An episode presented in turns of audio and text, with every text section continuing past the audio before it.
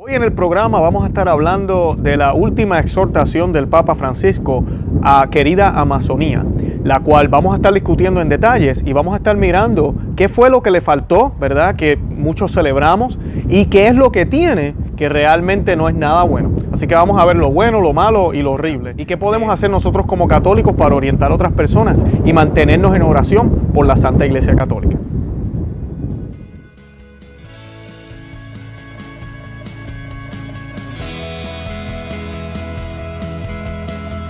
Bienvenidos a Conoce, Ama y Vive tu Fe. Este es el programa donde compartimos el Evangelio y profundizamos en las bellezas y riquezas de nuestra fe católica. Les habla su amigo y hermano Luis Román y quisiera recordarles que no podemos amar lo que no conocemos y que solo vivimos lo que amamos.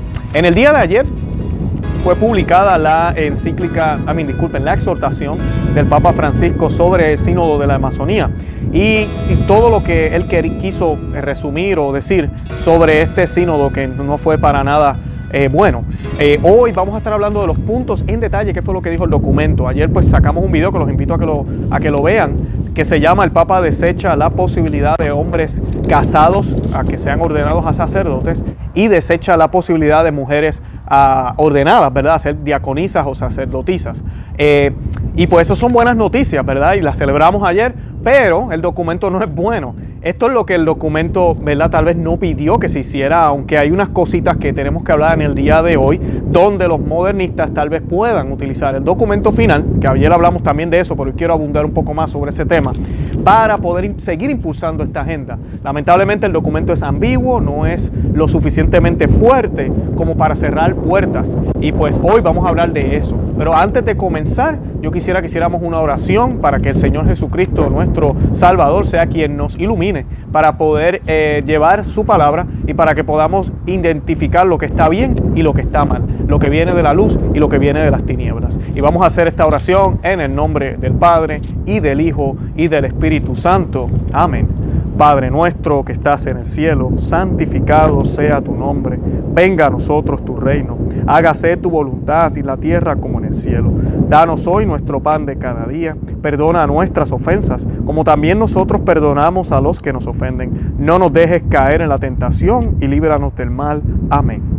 Dios te salve María, llena eres de gracia, el Señor es contigo, bendita tú eres entre todas las mujeres y bendito es el fruto de tu vientre Jesús. Santa María, Madre de Dios, ruega por nosotros pecadores, ahora y en la hora de nuestra muerte. Amén.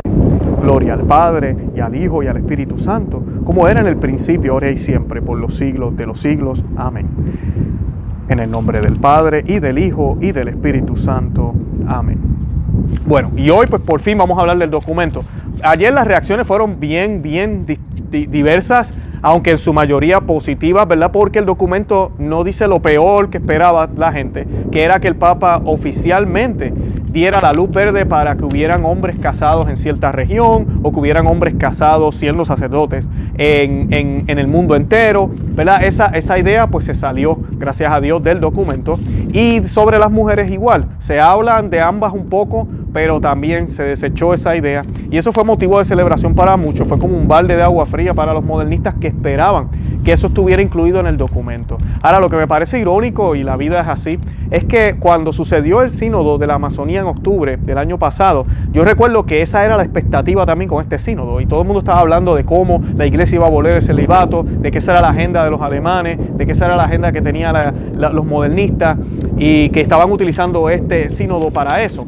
Y toda la atención se desbordó en eso hasta que empezó el sínodo. Cuando comenzaron los eventos empezamos a ver imágenes de una india semidesnuda, embarazada, eh, ritos indígenas dentro de la iglesia de Transportina allá en, en Roma. Eh, entonces la gente empezó a darse cuenta que esto era algo mucho más y que el plan realmente no se trataba tanto de celibato y de las mujeres, sino del sincretismo, del relativismo, de introducir ideas eh, que no son católicas al catolicismo y de crear este tipo de catolicismo moderno, una nueva cara para la iglesia, así le empezaron a llamar, ¿verdad? Y pues esa fue la sorpresa. Y este documento ayer no fue la excepción, fue exactamente lo mismo. Todo el mundo esperaba que hablaran del celibato, que hablaran de las mujeres sacerdotisas y de eso no se habló, o si se habló fue poco y la gente pues claro celebramos y está muy bien celebrar, eh, pero lo que sí se habla en el documento es de toda esta interculturalización, de todo este sincretismo que se quiere colocar. Se habla de un nuevo rito y de todo eso es lo que vamos a estar hablando hoy, de cómo esto es, es, es un peligro para todo lo que la iglesia siempre ha enseñado. Y esa es la sorpresa que tenemos. Eh, sobre el, día de ayer, las reacciones, a mí me sorprendió ver eh, canales tradicionales. Digo tradicionales, no me gusta usar esa palabra, pues, de verdad somos católicos, eso es lo que somos. Pero digo tradicionales porque defendemos la sana doctrina, ¿verdad? Estamos pendientes a lo que está pasando. Y lamentablemente algunas personas hasta estaban, eh, no, no estaban ni siquiera contentos con lo que sucedió. Y sí sabemos, no somos tontos, nosotros sabemos que estos modernistas no van a parar, esto no se ha acabado aquí, eso lo sabemos.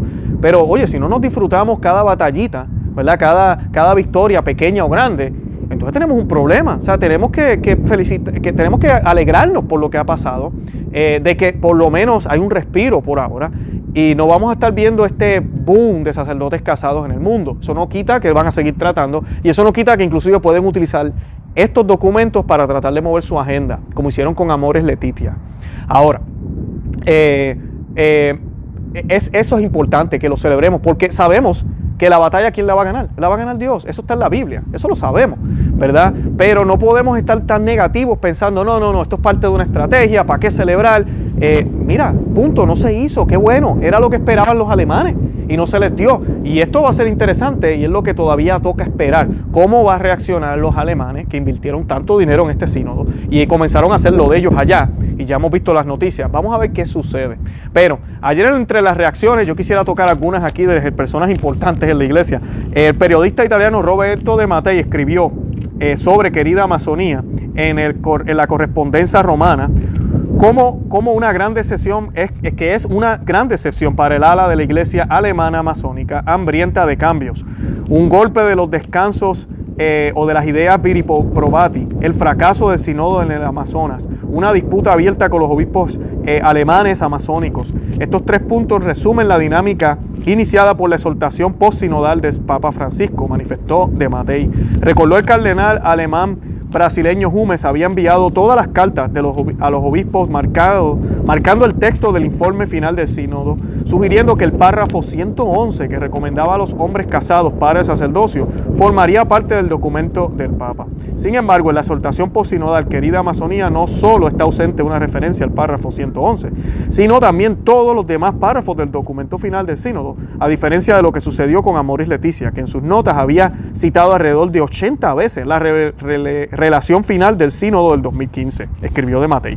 Concluyó que el sínodo del Amazonas fue por lo tanto un fracaso para los progresistas alemanes amazónicos y que habrá una explosión entre ellos. Esa es la opinión de Roberto de Matei, a quien respetamos muchísimo, un hombre de mucha sabiduría y defensor de la sana doctrina. Christopher Aliteri de Catholic Journal de Reino Unido también mencionó la decepción de los católicos progresivos que desean cambios radicales en el sacerdocio. Las personas que buscan un cambio revolucionario de la disciplina de, larga data de la Iglesia Latina, con respecto al celibato sacerdotal o incluso una apertura a posibles excepciones, están decepcionadas, al igual que las personas que estaban buscando una solución disciplinaria a cuestiones doctrinales espinosas, incluida la posibilidad de ordenar mujeres al diaconado tal como existe actualmente. El documento no se rige por ninguno de estos temas críticos que ocuparon una cantidad significativa de tiempo de discusión espacio en la columna y energía, tanto antes como después del montaje del sínodo. Querida eh, Amazonida eh, descarta, no descarta nada, sin embargo, las palabras de Francisco sobre el papel de la mujer no alentarán a los defensores de admitir a las mujeres en el diaconado, restaurar el orden de las diaconisas. Su exhortación en cualquier caso no ofrece ningún mecanismo para ninguna consideración práctica, más específica de cualquier pregunta, agregó. De hecho, la exhortación no hace mucho de nada. Raymond Arroyo, a quien yo sigo muchísimo, lo admiro muchísimo de EWTN, presentador del programa The World Over, es en inglés, eh, dijo eh, que el silencio sobre el celibato sacerdotal del Papa Francisco fue un gran revés para Marx y sus amigos y las fuerzas progresistas que defendieron una excepción regional para el Amazonas que podría ser ampliado más tarde para el mundo entero. Arroyo también tuiteó que querida Amazonía era un duro golpe para quienes durante décadas han abogado por la ordenación de mujeres. Para el padre Raymond de Sousa, escribiendo para el Registro Católico Nacional, sugirió que el Papa Francisco, cuyo Amoris Leticia permitió la Sagrada Comunión para los divorciados y vueltos a casar, a modo de nota de pie de página, ha respaldado a los sacerdotes casados por una puerta trasera. Y de eso vamos a hablar ahora. De Sosa recordó que en el 2018 el pontífice promulgó una constitución apostólica que contenía la nueva disposición de que si el pontífice romano lo aprueba expresadamente, el documento final de un sínodo participa en el magisterio ordinario de sucesor de Pedro. Un documento no papal podría declararse eh, es, eh, como parte del magisterio papal explicó de Susa. Luego señaló que en los párrafos iniciales de Querida Amazonia el Papa escribió que le gustaría presentar oficialmente el documento final que establece las conclusiones del sínodo, que se benefició de la participación de muchas personas que saben más que yo eh, o la o la curia romana los problemas y cuestiones de la región amazónica, ya que viven allí y experimentan su sufrimiento y lo aman apasionalmente. Eh, dijo el Papa Francisco, he preferido no citar el documento final en esta exhortación porque alentaría a todos a leerlo en su totalidad. ¿Qué significa presente, verdad, presento oficialmente? Preguntó el sacerdote Raymond de Ceusa. Dijo, continuó, la frase ambigua oficialmente presente o presentado debe haber sido elegida en parte por su ambigüedad. El tiempo dirá si algunos obispos apelan a esta ambigüedad para avanzar en la ordenación de sacerdotes casados. Y de eso quiero hablar, yo hablé de eso en el video de ayer. Eh, esto sí es un problema y da pena que el Papa Francisco esté haciendo esto. Él sacó el, documento de la exhortación y como ustedes saben, en el 2018 se hicieron esos cambios y lo fueron hechos por él mismo. Claro, pues ya todo esto está planificado.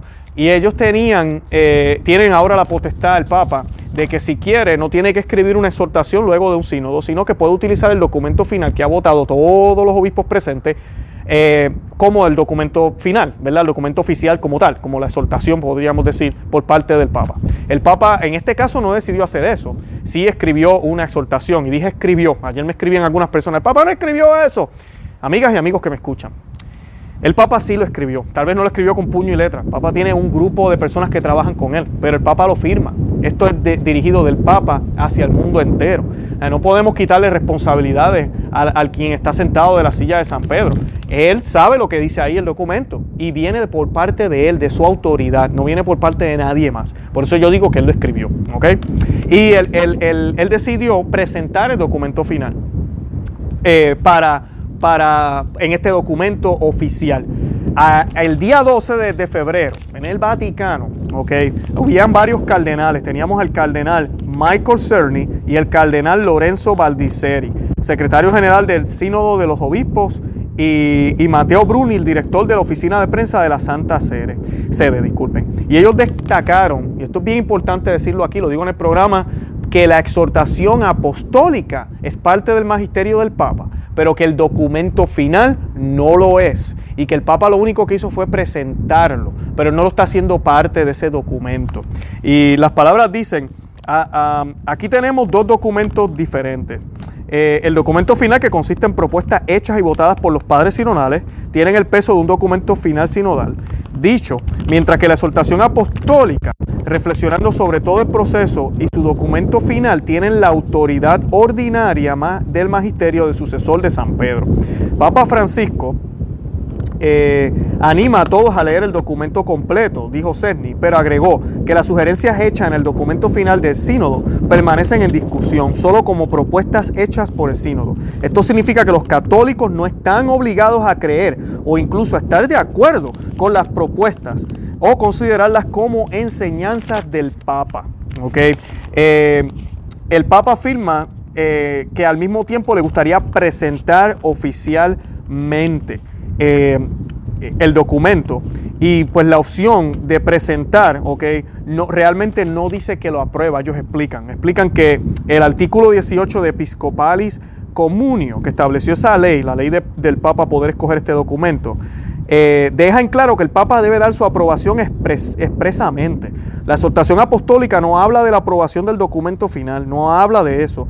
Habla de la presentación, pero no de aprobación, continuó Valdiceri. No hay una palabra de aprobación canónica clara, como en el artículo 18 de Episcopal y Comunio.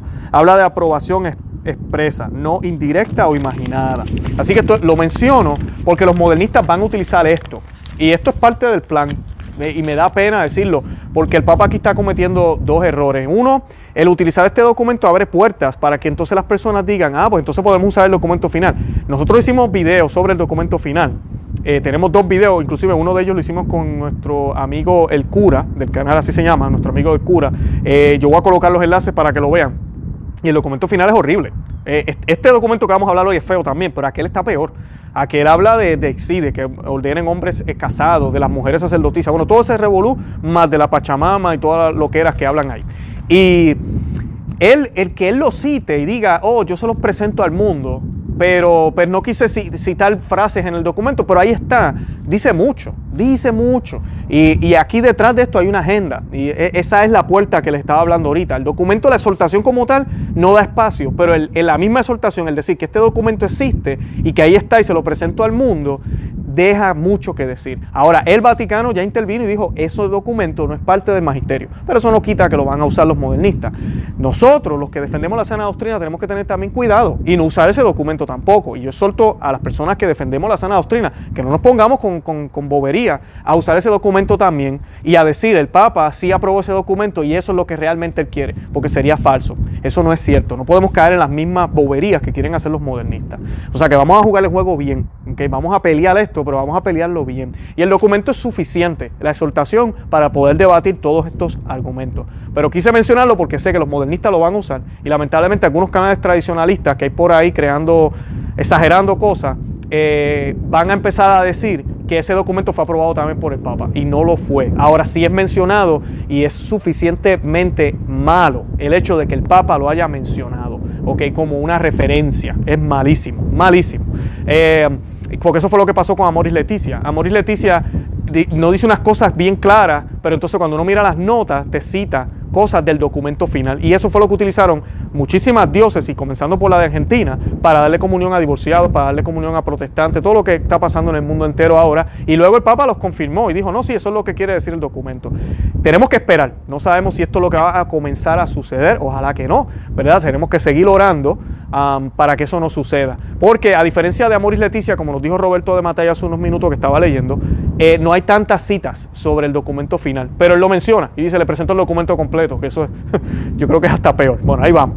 Entonces, lo otro que a mí me da pena es que la silla de San Pedro, la autoridad de Pedro, está siendo, eh, pues no, no quiero decir tirada por el suelo, pero menospreciada. Porque la idea cuando se sale una exhortación es que sea el Papa quien la, diga la última palabra. Pedro habló, ¿verdad? Pedro habló, Pedro se expresó, lo vemos en la, en la, Biblia cuando Pedro era el último que decía, ok, esto es lo que vamos a hacer, esto es lo que vamos a creer, esto es lo que... Y, y, todo el mundo obedecía y lo vemos durante toda la historia. Y ahora tenemos un pontificado el cual dice, sí, esto es lo que yo escribí, pero mira, aquí está el documento que los demás también escribieron. Y, y ahí está. Entonces ya no es solo Pedro, ahora es Pedro y los que estuvieron ahí presentes.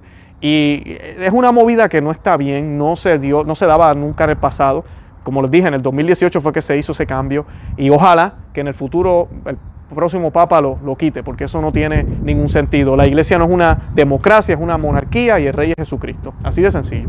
Bueno, y sobre la exaltación, voy a estar hablando de algunos puntos. Ya llevo 19 minutos, estoy mirando aquí el reloj. Este programa, estoy tratando de hacer los programas cortos, pero este tema de hoy es extenso. Voy a tratar de hablar rápido, voy a tratar de cubrir lo más importante. Sé que se van a quedar cosas fuera, haremos una segunda parte si es necesario y seguiremos hablando de estos temas, eh, pero voy a mencionar lo que sí creo que es más impactante del documento y qué debemos meditar y qué debemos ver que está mal en este documento. ¿Está bien? Bueno, eh, en la exaltación, primero, la exaltación él hace bien claro que es para todo el mundo, no es solo para la región amazónica. ¿okay? Eh, el Papa dice en, en el documento, dice, breve marco de reflexión, ¿verdad?, que pueda aplicarse concretamente a la vida de la región amazónica, pero al mismo tiempo destaca que pretende que la exhortación tenga importancia mundial. El Papa dijo, me dirijo a la exhortación actual a todo el mundo. La preocupación de que la de la iglesia por los problemas de esta área nos obliga a discutir, aunque sea brevemente, una serie de otros temas importantes que pueden ayudar a otras áreas de nuestro mundo enfrentar, para enfrentar sus propios desafíos. O sea que ya le está hablando del mundo. Eso es bien importante, porque muchas personas decían, pues esto no es tan importante porque esto es solo para la Amazonía. Ahí está la, respuesta, no. Esto es para afectar a toda la iglesia. ¿okay? Eh, La exhortación, si bien la exhortación no respalda explícitamente la idea de ordenar hombres casados al sacerdocio o de establecer algún tipo de ministerio femenino, solo las discusiones subsiguientes mostrarán si estos temas están realmente fuera de la mesa. El motivo de preocupación es, es que justo en la introducción de la exhortación, el Papa Francisco respalda el documento final del Sínodo de la Amazonía, como ya les estábamos, estábamos mencionando. Y eso pues puede ser que abra la puerta a ese tipo de discusión. Laicos dirigiendo parroquias es uno de los, de los temas que salieron en esta exhortación. Eh, dice, quizá el desafío pastoral clave identificado para la región amazónica ha sido la drástica escasez de sacerdotes. Y en la exhortación el Papa es claro sobre la importancia de los sacerdotes y la necesidad de un aumento en las vocaciones. Pide oraciones por vocaciones e insta a los obispos del mundo a enviar sacerdotes misioneros a la Amazonía. No acepta la propuesta de los viri probati, hombres casados probados, que podrían ser ordenados donde faltan sacerdotes, pero sí insta a un aumento de diáconos permanentes y pide que se otorgue a los laicos autoridad para formar parroquias. Al abordar la cuestión de la falta de sacerdotes en la región amazónica, el Papa pregunta eh, qué aspectos del ministerio de sacerdote no se pueden delegar y señala las Sagradas Escrituras, a mí la Sagrada Eucaristía y el sacramento de la confesión. Esos dos no se pueden delegar. Así como el de extrema unción, ya que en este extrema unción, ya que en este sacramento a menudo incluye la confesión, él escribe. En las circunstancias específicas de la región amazónica, particularmente en sus bosques y lugares más remotos, se debe encontrar una manera de garantizar este ministerio sacerdotal. Los laicos pueden proclamar la palabra de Dios, enseñar, organizar eh, aquí estoy leyendo del, documento. Organizar comunidades, celebrar ciertos sacramentos, buscar diferentes formas de expresar la devoción popular y desarrollar la multitud de dones que el Espíritu derrama en medio de ellos. Pero necesitan la celebración de la Eucaristía porque hace a la iglesia. Eh, luego, ahí cierro la frase. Luego insiste en que la iglesia masónica necesita una cultura eclesial que sea distintivamente laica. Una iglesia de rasgos amazónicos requiere la presencia estable de líderes maduros y laicos dotados de autoridad y familiarizados con los idiomas, la cultura, la experiencia espiritual y la forma de vida comunitaria en los diferentes lugares, pero también abiertos a la multiplicidad de dones que otorga el Espíritu Santo en cada uno, porque donde sea que haya una necesidad particular, Él ya ha derramado los carismas que pueden, ser, que, pueden satisfacerlo. Esto quiere, requiere que la iglesia esté abierta a la audiacia del Espíritu, que confía y que permite concretamente el crecimiento de una cultura eclesial específica, que sea distintivamente laica. Los desafíos de la región amazónica exigen a la iglesia un esfuerzo especial para estar presente en todos los niveles y esto solo puede ser posible a través de la participación vigorosa, amplia y activa de los laicos. Una nota al pie de la página en, en la exhortación dice, es posible que, debido a la falta de sacerdotes, un obispo pueda confiar la participación en el ejercicio de cuidado pastoral de una parroquia a un diácono, a otra persona que no sea sacerdote o a una comunidad de personas. Código de Derecho Canónico 517. Así que ahí está la puerta para darle más poder a los laicos. Y no sabemos cómo esto se va a manifestar, pero pueden ver cómo él sigue insistiendo. Él primero comienza bien hablando de que tenemos que orar, tenemos que eh, eh, enviar sacerdotes de otras regiones, tenemos que pedir por estas vocaciones, hasta ahí va bien, hasta que después comienza a hablar de los laicos y darle más autoridad a los laicos y permitirle a los laicos y permitirle a los laicos. Y sabemos que desde el concilio para acá sí se les ha dado autoridad a los laicos grandemente en muchas cosas, pero la iglesia siempre tiene todavía esa cara de los sacerdotes, esa presencia de los obispos, eso todavía existe. En la región amazónica, si no llegan a haber más vocaciones, va a ser diferente. Y luego esto se puede eh, ir y regar por todo el mundo. Y ahí vamos a tener un problema. Ustedes se imaginan que entonces yo tengo el llamado a ser sacerdote, pero contra, si yo puedo hacer todo, menos consagrar y, yo, y, y llevar estas cosas, solo puedo hacer el obispo, ¿verdad? Consagrar, oír la confesión cómo van las cosas, ya nadie se confiesa. So, ya todo lo demás lo puedo hacer yo, pues ¿para qué voy a ser sacerdote? Puedo casarme, puedo ser un laico y que la iglesia me pague. Y así administro la parroquia como un buen administrador. Hay que poner unas guías aquí. Claro, esto es una exhortación. Tenemos que ver cómo esto se desarrolla, pero esa podría ser una de las formas que se pudiera manifestar. Y, y eso es peligroso porque entonces la iglesia pierde esa, esa imagen de Cristo, porque eso es lo que los sacerdotes nos, hacen ver, nos hacen ver la persona de Cristo en ellos, con su celibato, con su vida religiosa, con su entrega total, completa de vida a la Iglesia Católica, que es algo hermoso. Bendito sea Dios por todos los sacerdotes del mundo y oremos mucho por ellos. así que pues ese es el punto que él toca en ese, en ese tema. También habla de las mujeres, y es algo parecido también aquí. El, Papa Francisco eh, utiliza, en esto utilizó un lenguaje que yo me quedó un poquito como, como raro. Utilizó inclusive la palabra clericalismo cuando está hablando de las mujeres. Así que les voy a compartir. El Papa Francisco rechaza el reduccionismo, de que las mujeres se les deban otorgar un mayor estatus y participación en la iglesia. Hoy solo, si fue, hoy solo si, fueron admitidas en las, si fueran admitidas en las santas órdenes. Advierte contra la clericalización de las mujeres, sofocando así su contribución única y especial. Por lo tanto, alienta a la aparición de otras formas de servicios y carismas propios de las mujeres y que se ajusten a las necesidades de la Amazonía. Sin embargo, luego pide que se otorguen cargos oficiales a las mujeres, que incluirían reconocimientos públicos y una comisión del obispo. En una iglesia sinodal, y esto ya es del documento, en una iglesia sinodal, Aquellas mujeres que de hecho tienen un papel central que desempeñar en las comunidades amazónicas deberían tener acceso a puestos, incluidos los servicios eclesiales, que no impliquen órdenes sagradas y que puedan significar mejor el papel que les corresponde. Aquí debe notarse que estos servicios implican estabilidad, reconocimiento público y una comisión del obispo. Esto también permitirá a las mujeres tener un impacto real y efectivo en la organización, las decisiones más importantes y la dirección de las comunidades, mientras continúan haciéndolo de una manera que refleje su feminidad. Eh, eh, esa idea es muy parecida a la del alemán eh, Casper, que propuso algo parecido también allá en Alemania. Uno de los asesores claves del Papa, en julio del 2019, Casper dijo para Lightside, con respecto al tema del diácono femenino, que las nuevas formas de ministerio para las mujeres podrían no ser necesarias, ya que la iglesia es libre para otorgar a las mujeres una bendición litúrgica no sacramental, que no sea una ordenación sacramental, pero que confirmaría a las mujeres en los ministerios de la iglesia, en los que ya funcionan como ministros, lectores y ayudantes eucarísticos extraordinarios, en las obras de caridad y administración de la iglesia. Y esta es la parte que aquí me, da gracia, especialmente los que van a la iglesia, a parroquias novus ordos, modernistas.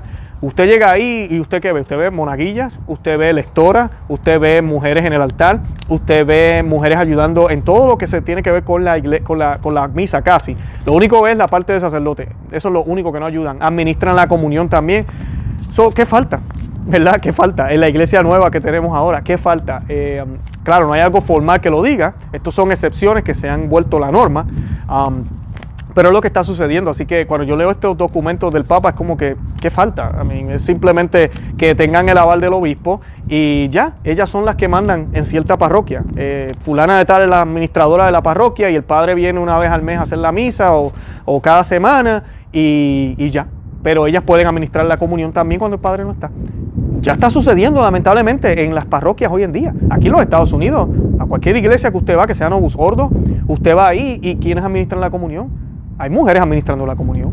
Es más, no tienen ni que usar vestimenta. Ellas la administran en, jeans y en, y camiseta. Te la dan, sí.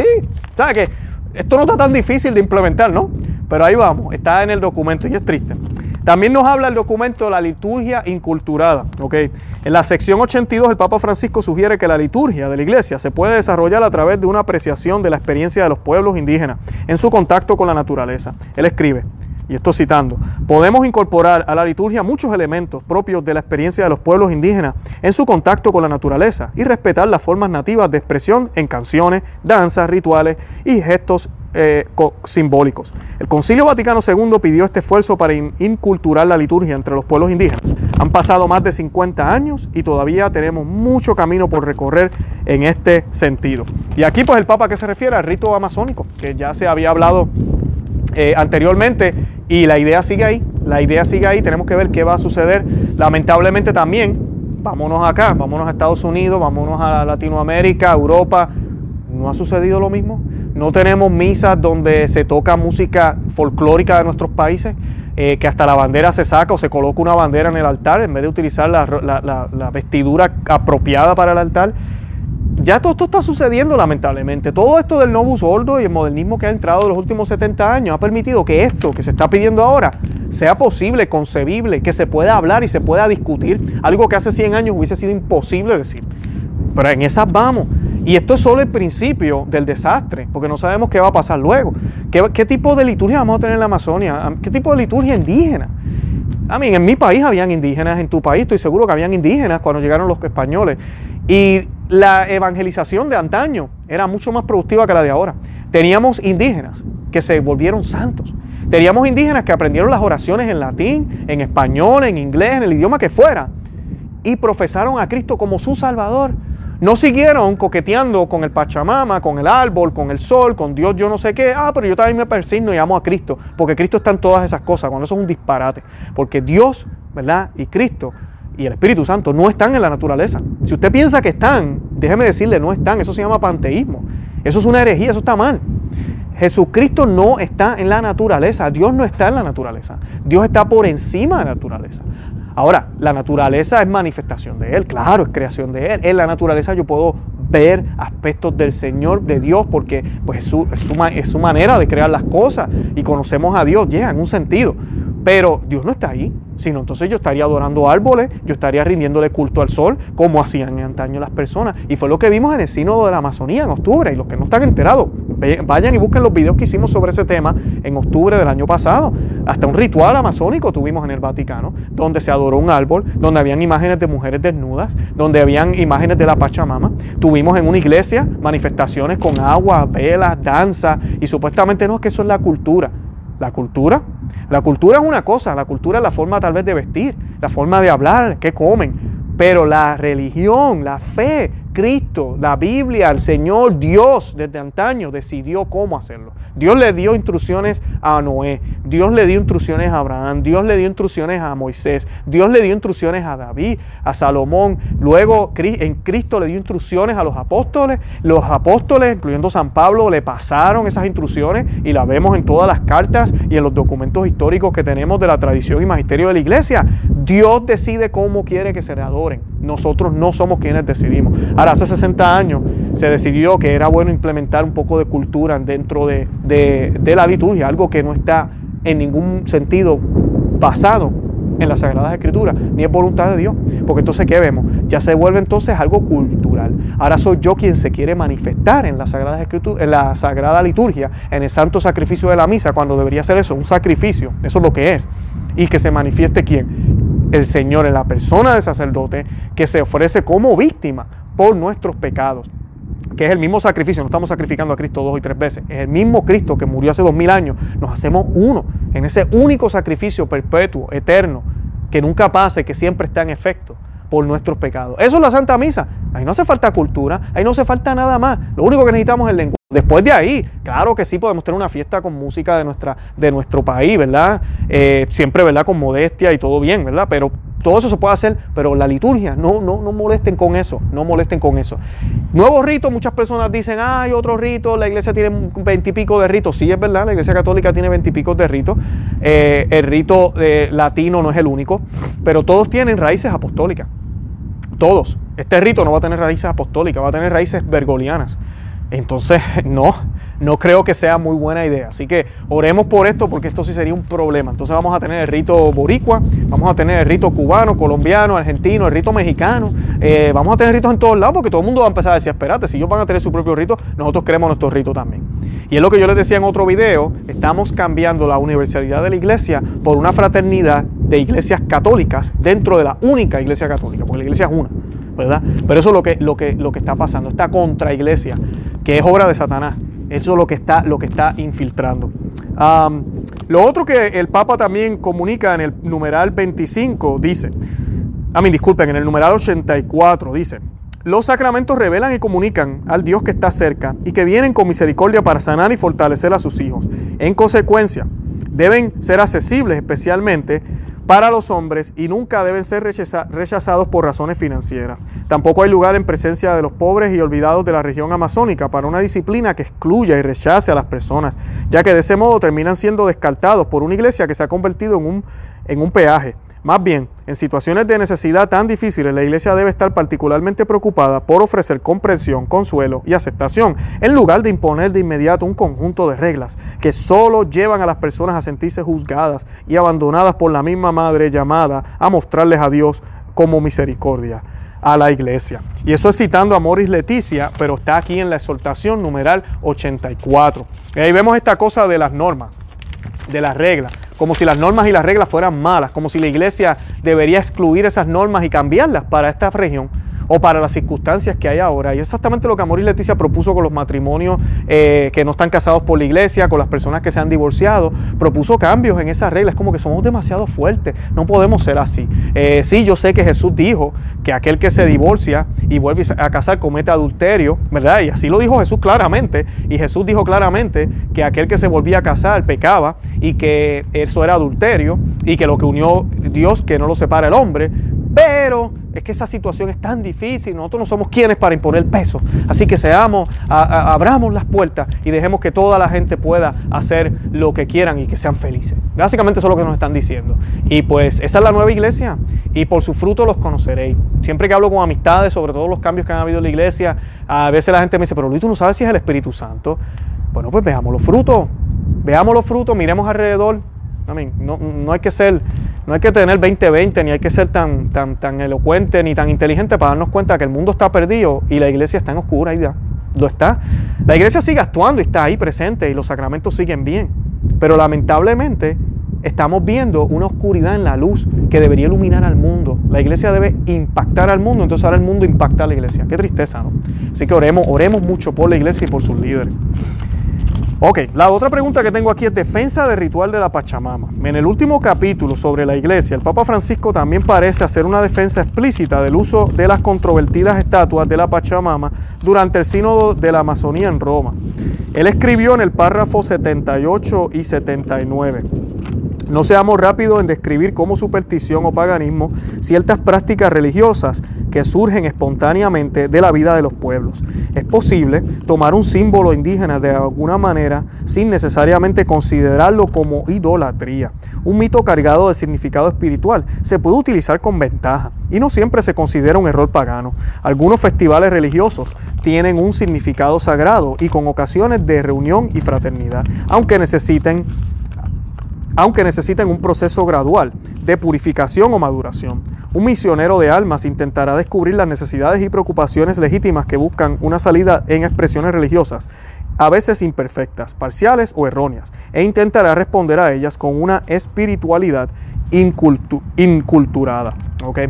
So, ¿Qué tenemos ahí? Eh, este está hablando de símbolos, ¿verdad? Si miramos para atrás y vemos la foto de todo lo que sucedió en Roma en octubre, eh, si si esos son los símbolos que estamos hablando, la respuesta es no. Tenemos una mujer desnuda, eh, embarazada, que simboliza la vida. Eh, vimos en un concierto en el Vaticano en diciembre a una de estas indígenas explicar que ellas entregan su vida a ella, a Pachamama, y que Pachamama las cuida, y que de Pachamama viene todo, de Madre Tierra viene todo, no de Dios, sino de Pachamama, cuando la tierra es parte de la creación de Dios. O sea que todo viene de Dios, no viene de la Pachamama. Y la Pachamama no es creación de Dios porque cuando ya tú le das nombre y le das, le das eh, ¿cómo se dice? Le das facultades de, escuchar, de ver, de decirte, de bendecirte, de cuidarte, de proveer. Tú estás entonces diosizando algo. Y eso es lo que sucede con estos símbolos. Estos símbolos la iglesia por tradición, cuando veía símbolos así, la iglesia los destruía. Yo les conté la historia de San Benedito. Benedito eh, de la medalla de San Benito, disculpen, San Benito, em, que todos cargamos la medalla. Hay mucha gente que no sabe ni quién es San Benito. Y no, yo tengo mi medalla de San Benito, pero las Pachamamas están bien. Bueno, pues vas a tener que quitarte el rosario con la medalla de San Benito, porque San Benito cuenta la historia. Esto es eh, una historia que contó el Papa. Eh, Gregorio Magno, disculpen, en los escritos de él, que cuando San Benito llegó a una de las regiones ya conquistadas por ellos, o sea que son cristianos, encontró en esa región un altar a Apolo. El altar estaba incrustado en un árbol, porque eso era muy natural en esa época. Utilizar el árbol, eh, las raíces salían del altar. Y había una estatua del dios Apolo, donde ellos ofrecían sacrificios de animales, hacían sus cosas con velas y todo lo demás. Estos cristianos ya adoraban al Señor, eh, confesaban a, Jesucristo como su Salvador, eran, eran parte de la Iglesia Católica. Y él llega y ve el altar ahí y se da cuenta que eso está todavía ahí.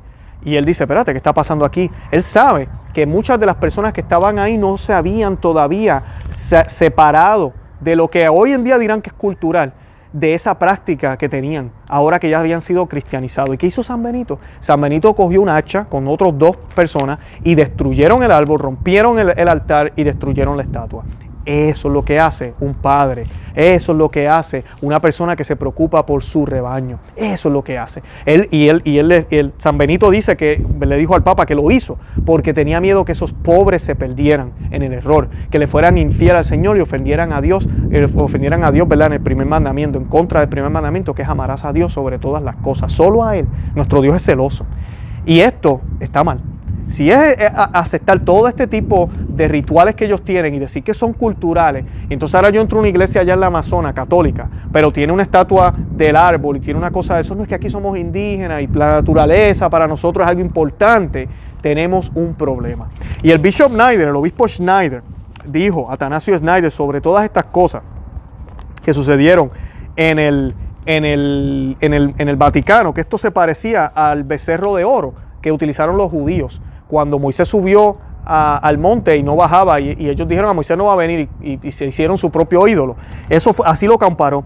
Él dijo para, en aquel evento que la gente se inclina ante la Pachamama durante el rito pagano en los jardines del Vaticano eh, el 4 de octubre del 2019, en una carta abierta condenando energéticamente el uso de la estatua de las Pachamamas en el Sinodo de la Amazona en el Vaticano, el obispo Schneider escribió, ante los ojos del mundo entero y en presencia del Papa, se llevaron a cabo actos claros de adoración religiosa de símbolos y estatuas de las religiones paganas indígenas sudamericanas, la llamada Pachamama. Tal conducta de la más alta autoridad de la Iglesia, que no solo no prohíbe los símbolos de las religiones paganas y su culto, sino que incluso los justifica, causa un gran daño para la salvación de las almas, porque de ese modo el primer mandamiento está siendo sofacado y en términos prácticos se está rescindiendo, dijo el obispo Schneider. Señor bendiga al obispo Schneider. Así que no, esta, esta llamada del Papa de que tratemos de utilizar los símbolos, de que no tiremos eso a la borda, de que hay que tratar, es simplemente lo que siempre se está haciendo y se lleva haciendo. Quieren estar bien con todo el mundo. Queremos estar bien con el mundo, pero también queremos estar bien con Cristo. Entonces, pues esta gente se quiere convertir, pero no quieren dejar eso. Pues deja que lo usen y se queden con nosotros también. O estás o no estás. Nuestro Dios en Apocalipsis dice que Él prefiere que estés frío, pero que, aquel que no está ni caliente ni frío y que está tibio, los vomita. Esa es la palabra que utiliza en Apocalipsis el lenguaje. Es que da asco, porque hay una hipocresía envuelta, hay una maldad con toda la intención. Y no podemos seguir con este jueguito, no podemos seguir con este jueguito. Y los frutos no engañan. Allá en la región amazónica, por tener este tipo de manera de pensar, los pentecostales, como decimos en Puerto Rico, nos están comiendo los dulces, ¿verdad? Están conquistando más personas a Cristo, llevando más personas a Cristo que los católicos. Pues si quién le va a creer a una persona, como salió los otros días, uno de los obispos que hay allá, que nunca ha bautizado a un indígena. Lleva décadas y nunca ha bautizado a un indígena. Porque este rayo está haciendo ese hombre jugando videojuegos todo el día. ¿Qué está haciendo? Es triste, es triste la situación que hay. Es triste. Y no tenemos a alguien en la silla de San Pedro que ponga el pie en duro y diga, no, esto es lo que vamos a hacer. Vamos a enviar misioneros, vamos a, catequizar, vamos a mostrarle a Cristo y vamos a permitir que sea el Espíritu Santo quien convierta el corazón de esos indígenas y ir allá con todas. Así de sencillo, como se hacía antes. No hay que, aquí no hay que rehacer la rueda, pero esta gente se quieren complicar la vida. Después de dos mil años que ya la iglesia ha contestado todas las dudas que podemos tener, ellos quieren darle respuestas nuevas e innovadoras y lo que están es cayendo en el error. Eh, los cuartos párrafos que, que también eh, voy a mencionar hoy es el 62 y el 65. De 62 a 65 son cuatro párrafos que voy a mencionar ahora. Que el Papa honra la actividad misionera de la Iglesia Católica en la, en la región amazónica. Eh, y dice que no podemos dejar de llevar el Evangelio a ellos, que no nos avergoncemos de Jesucristo aquellos que, no, que lo han encontrado, aquellos que viven como sus amigos, se identifican con su mensaje, inevitablemente deben hablar de Él y llevar a otros su oferta de nueva vida. Ahí de mí si no predico el Evangelio y citan a San Pablo. Y es gracioso porque este, esta exhortación está así. Mi esposa me contaba ayer, ella también se puso a leerla. Eh, yo la leí ya, gracias a Dios. Y pues cuando me pongo a leer, eh, hay cosas que suenan bien. You know, uno, ah, mira, uh, dijo eso, ah, chévere. Y de momento cae en esto y vuelve y dice algo que, ah, más o menos, y cae en lo otro.